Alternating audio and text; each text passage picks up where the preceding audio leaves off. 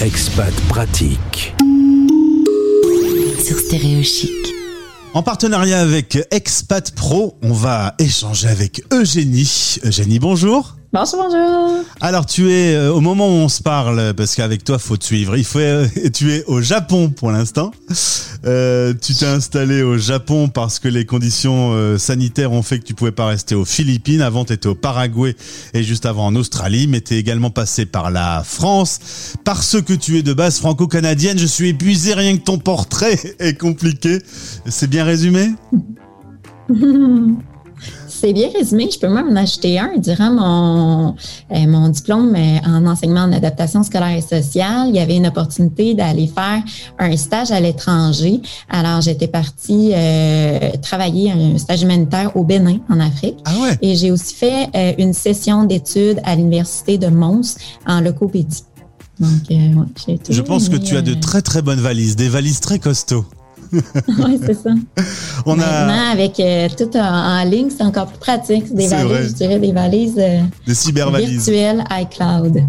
Eugénie, on s'était parlé en effet dans un français dans le monde. Aujourd'hui, si tu le veux bien, on va parler boulot. Euh, tu es orthopédagogue. Est-ce que tu peux nous présenter ce métier? Tout à fait. Oui, je suis orthopédagogue. Alors, ben, pour être orthopédagogue euh, au Québec, ça prend le diplôme, comme je disais tout à l'heure, euh, au moins un bac.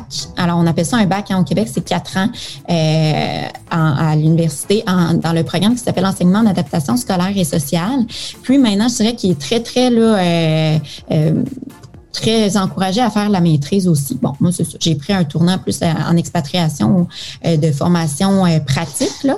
Mais en fait, c'est- ça. Ça prend des études, en fait, euh, avec des cours pratiques et, euh, et euh, ça, c'est parce qu'on a quatre stages, donc des cours pratiques et, et aussi théoriques sur euh, tout le temps l'orientation vers les élèves qui ont des besoins éducatifs particuliers. Donc, après, qu'est-ce qu'on fait? Euh, ben, en orthopédagogie, on va faire de la prévention dans des écoles, par exemple. On va faire des interventions, des évaluations en lecture, en écriture, puis en mathématiques. Donc, euh, ce qu'on cherche à faire, c'est d'accompagner tous ces élèves-là qui, qui ont un profil d'apprentissage particulier ou qui ont un, un rythme d'apprentissage différent de ce qui se fait dans la classe. Puis, on va chercher à, à trouver des moyens de pallier. Alors que ce soit avec euh, des euh, outils technologiques, que ce soit avec des, euh, des méthodes d'apprentissage différentes, mais on va faire en sorte que l'élève trouve son plein potentiel, puis ses manières d'apprendre par lui-même. C'est-à-dire ce sont des élèves, ils peuvent être très très bons ou un peu en retard ou ils peuvent avoir un problème, mais en tout cas ils sont pas dans le circuit classique de la scolarité et il faut donc les accompagner, c'est ça? Tout à fait, c'est très bien résumé. Oui. Tu es Alors, ça peut fondatrice. être des élèves qui ont euh, des troubles d'apprentissage, mais des fois pas du tout. En fait, ça peut être euh, juste des difficultés qui vont être temporaires, qui peuvent être euh, causées par euh, différents facteurs. Ça peut être des élèves qui ont un haut potentiel, ça peut être des élèves qui ont euh, donc euh, différents profils, mais qui fait en sorte que dans la classe, il y a quand même euh, euh, quelque chose là euh, à aller améliorer finalement. Tu me disais d'ailleurs que ça arrive peut-être encore plus facilement à un enfant expatrié. Alors, c'est pas nécessairement un, un- je dirais pas que c'est- un, comment je dirais, on- la, difficulté va pas être à cause d'une expatriation, mais effectivement, l'expatriation peut euh, euh, apporter ça. Oui, ça peut faire une influence finalement. Ouais. Tu es fondatrice du réseau d'aide en or, aide or, euh, A-I.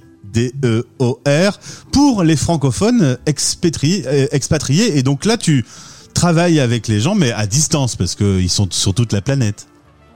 Oui, tout à fait. Alors moi, j'ai créé ça parce que euh, je travaillais là, dans les lycées français à l'étranger. Puis quand j'ai eu mon, mon premier enfant, j'ai voulu euh, continuer à travailler, mais je me disais comment je vais faire? Mon congé de paternité. Puis fait que j'ai commencé à avoir mes, mes élèves en ligne. Puis ça s'est super bien passé. Euh, Ça fait bouche à oreille, comme on dit. Puis des élèves aussi qui sont expatriés, donc qui en parlent à d'autres élèves, à d'autres parents. Puis bon. Et puis ça se développe comme ça. Donc je l'ai enregistré à Singapour. Ça s'appelle Or pour de l'aide en or et de l'aide en orthopédagogie aussi. Donc, Alors c'est vrai qu'en France, nous, on a découvert le télétravail euh, au, cours de cette crise du coronavirus. On n'était pas très télétravail. Euh, et, finalement, j'ai beaucoup de personnes qui sont, euh, comme toi, euh, en relation dans des métiers un peu de médecine et d'accompagnement, et qui me disent, ça marche très bien euh, de travailler à distance. Ça marche très bien. Je pense que les élèves, euh, ça rejoint. Euh, alors, on n'est pas dans un contexte d'école à distance. ça, je, tiens quand même à le préciser parce que euh, c'est un contexte de, on, dit au Québec rééducation, contexte individuel. Alors, ça se fait très bien en 1-1 d'avoir le biais de, des outils technologiques, en fait, parce qu'en plus, on utilise souvent des outils technologiques pour aider, pour aller capter la, motivation, l'attention des élèves, des sites, des logiciels interactifs. Des, alors, je pense que les élèves, ça rejoint leurs intérêts, puis euh, euh, ça se passe effectivement, oui, très bien en fait. Et à la limite, les plus jeunes ont l'habitude des écrans, ils gagnent du temps dans les moyens de transport, ils doivent pas euh, venir te voir.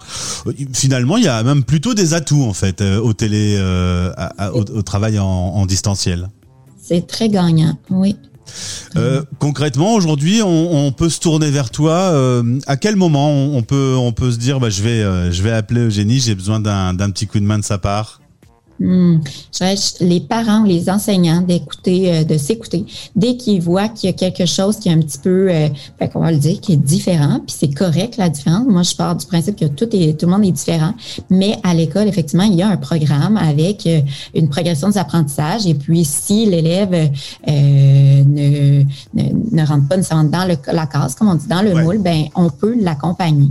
Donc, à, à, sa manière, on va trouver des moyens. Puis, ben, c'est pour ça que j'ai créé des pour accompagner tous les Français qui sont euh, expatriés puis qui n'ont pas nécessairement les ressources euh, dans leur pays d'accueil pour accompagner les élèves.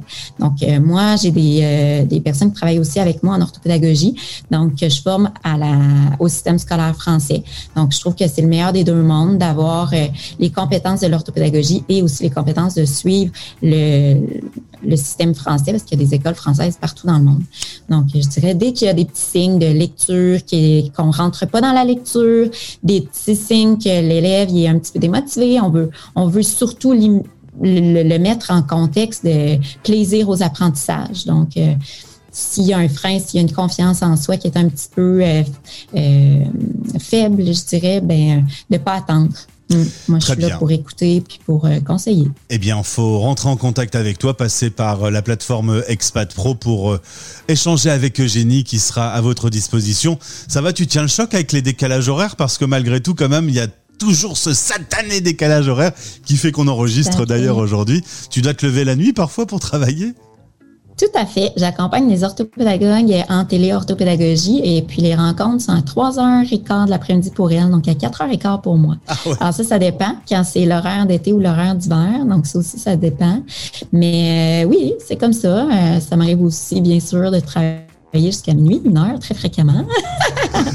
Mais j'aime ce que je fais, donc ça me va. Eh ben, je, je le ressens, en tout cas. Je ressens que tu aimes ton, ton métier. Ça me permet aussi d'être avec mes filles. Donc, je trouve que c'est aussi le meilleur des, deux mondes.